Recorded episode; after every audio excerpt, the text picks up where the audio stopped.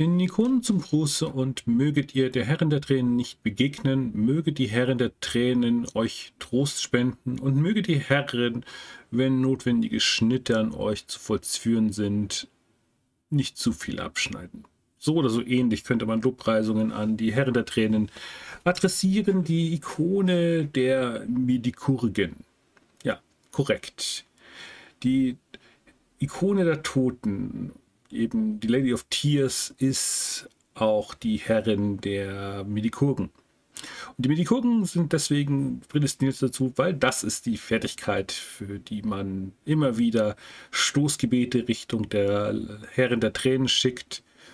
Wenn man Leute wieder zusammenflicken darf, wenn man kritische Wunden heilen darf und man hoffen darf, dass man diese Person nicht an die Herren der Tränen verliert und so gesehen die Herren der Tränen nachsichtig und großzügig ist, euch diese Person doch noch zu überlassen, obwohl die Richterin schon über diese Person befunden hatte. Ja, so kann das sein und so ist auch wieder diese Sache mit den Beziehungen unterhalb, äh, untereinander zu den Ikonen. Die Ikone der Herren der Tränen ist, wie gesagt, die Ikone, die für die Toten zuständig ist. Und entsprechend ähm, steht sie immer nachgelagert zu der Richterin. Die Richterin entscheidet, wer zur Herrin der Tränen zu gehen hat und wer nicht. Ja. Aber auf jeden Fall, Stoßgebete gehen Richtung Herren der Tränen, wenn man Medikoi würfeln möchte. Gut, dann gehen wir doch einfach mal wieder zu der Darstellung der Herren der Tränen. Man sieht es hier auf dem schönen Bild mal wieder. Äh, eine Frau in weißem Gewand mit Tränen im Gesicht, auch so Salzränder im Gesicht. Und das ist relativ wichtig, jetzt auch da auf diese Darstellung, eben eine Frau in weißen Gewändern. Und ja, das Symbol für die Herren der Tränen ist die Träne als solche.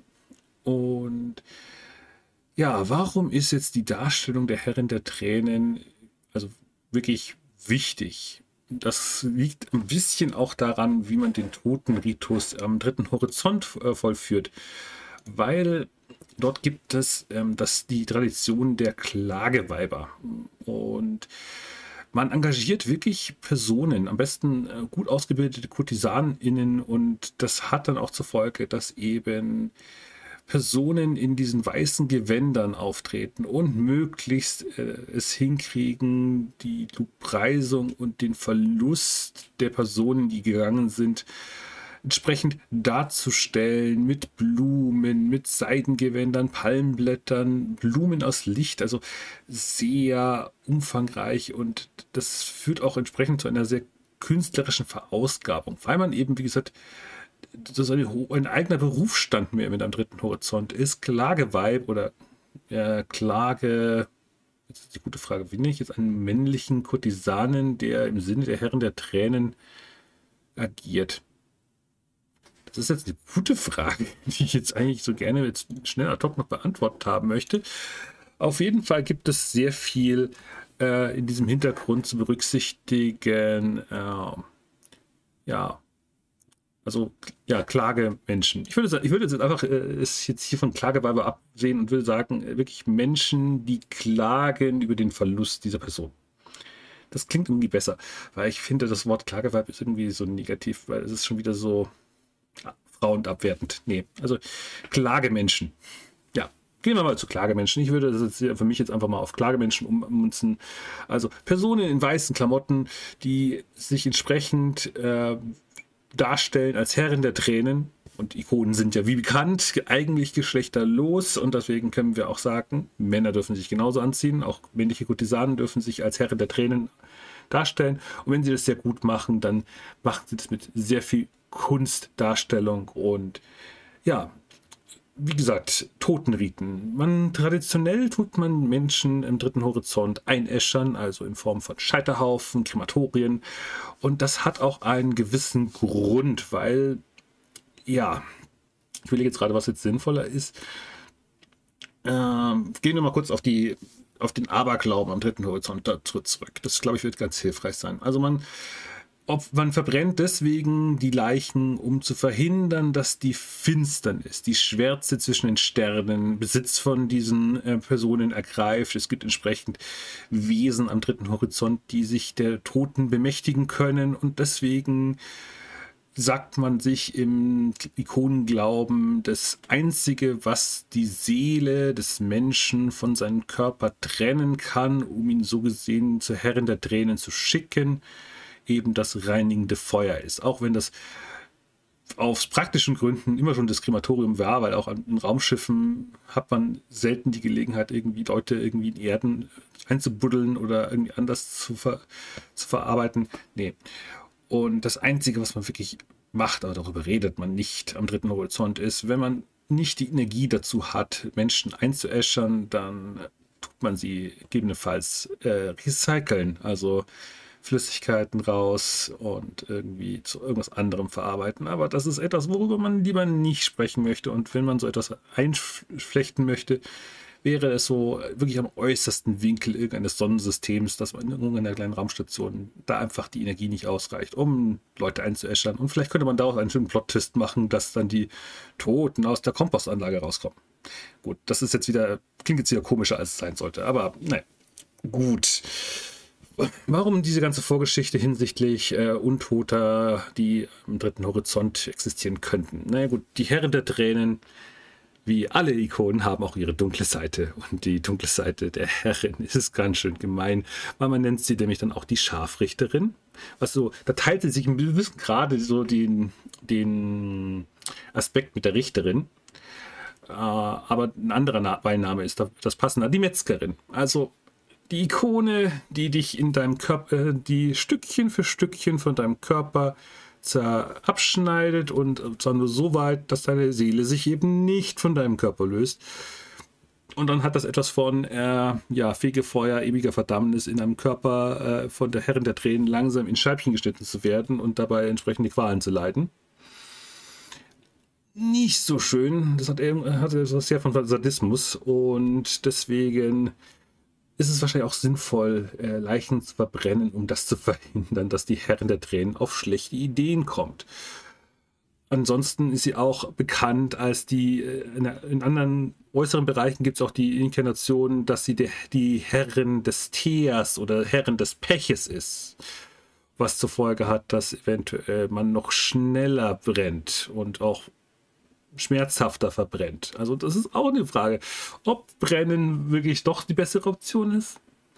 Ich glaube, das kommt jetzt stark davon, darauf an, wie man das jetzt am dritten Horizont gerne sehen möchte, ob Feuer etwas Reinigendes oder auch was etwas Peinigendes ist. Wahrscheinlich ist es beides. Und aber genauso möchte man nicht in Scheibchen geschnitten werden, man möchte nicht bei den Untoten landen. Also so oder so, man sollte sich mit der Herrin der Tränen nicht verscherzen, weil das ist unschön gehen wir zu einem anderen Punkt hin, um nämlich die Herren der Tränen natürlich glücklich zu schätzen, äh, glücklich und wertzuschätzen, muss man natürlich entsprechend Opfergaben liefern.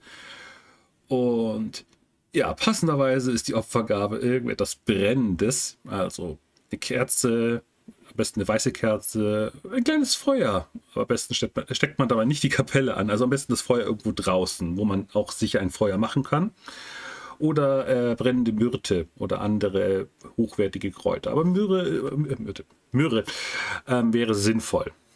Genau. Und damit und wenn man, wie gesagt, ein bisschen an den dunkleren Aspekt äh, gehen möchte, dann könnte man natürlich überlegen, ob man eben den Aspekt der Metzgerin vielleicht doch ein bisschen hervorheben möchte, wie manche in meiner Kampagnengruppe, wo der, ich glaube, die Opferung ging, galt nicht der Richterin, sondern äh, der, Richter, der galt der Richterin und nicht der Herrin der Tränen, aber da wurde ja entsprechend auch schon äh, Leichenteile geopfert von besiegten Gegnern.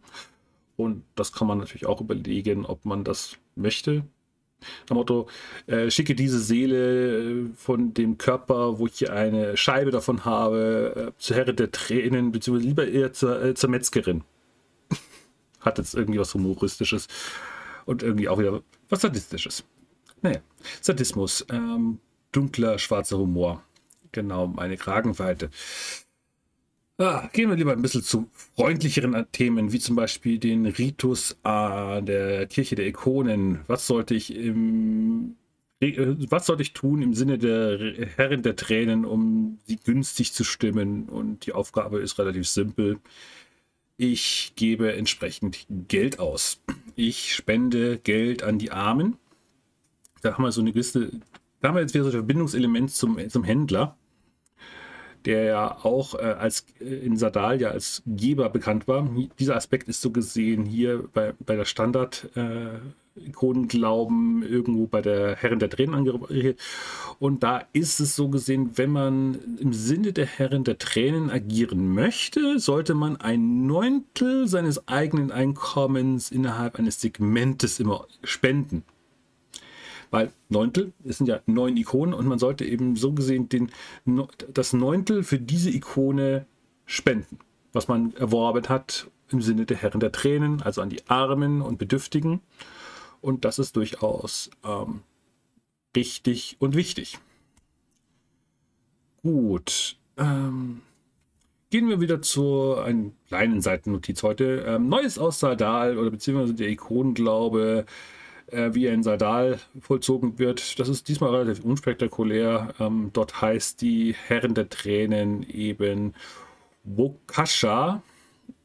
Ja. Und gilt dort als die weinende Frau. Gut, das ist jetzt irgendwie nicht allzu weit weg und ähm, sie gilt als eben die Beschützerin der Toten und Sterbenden. Ja, da, das ist jetzt nicht allzu so weit weg von dem Standard-Ikonenglauben. Ich bin da, also da hat mich jetzt halt da leider enttäuscht nach äh, mehreren Videos, wo ich immer gesagt habe, das fand, da fand ich immer den Aspekt interessant, was da rumkam. Naja, und ansonsten, ja, gäbe es jetzt so nicht allzu viel. Es gibt noch eine Sekte für die, die weinende Matriarch, Matriarch, Matriarchaten. Und da geht es eben darum, dass eben ja, die entsprechend ausziehen auf gefährliche Missionen aus Mira. Aber das war jetzt auch nicht allzu viel Interessantes dabei, dass man eben ja, das sind eben, ist eine Sekte, die Leute losschickt, um damit voranzukommen. Leider auch nicht allzu viel. Das einzige Interessante, was ich noch gefunden habe, ist, dass man äh, in Argol bestimmte ja, Stürme in bestimmten Gebieten nach der Herrin der Tränen benannt hat, weil die so schlimm sind, dass sie glauben, dass sie der Sturm von der Herrin der Tränen und ihrer Toten ähm, angeführt wird. Das sind riesige Staubstürme, ist jetzt auch nicht allzu spannend. Also es gab leider hinsichtlich Fluff nicht so viel bei der Herren der Tränen, aber mal schauen. Ja, und damit sind wir jetzt fast schon am Ende des, äh, des Zyklus angekommen. Es verbleibt nur noch eine Ikone. Die Ikone des Gesichtslosen. Und in diesem Sinne, wenn ihr wissen wollt, was der Gesichtslose noch so anstellen kann und was für ein Fluff wir noch da zu finden werden, dann lasst doch ein Abo da. Und ansonsten, wenn euch dieses Video irgendwie geholfen hat, lasst einen Daumen hoch hier. Und ansonsten solltet ihr noch Anmerkungen haben, vielleicht habt ihr noch ein paar bessere Fluff-Geschichten zu Herren der Tränen gefunden, lasst sie gerne in den Kommentaren da. Und ansonsten wünsche ich euch ansonsten eine, ja, eine ruhigen Resttag, wo auch immer ihr seid. Bis dahin.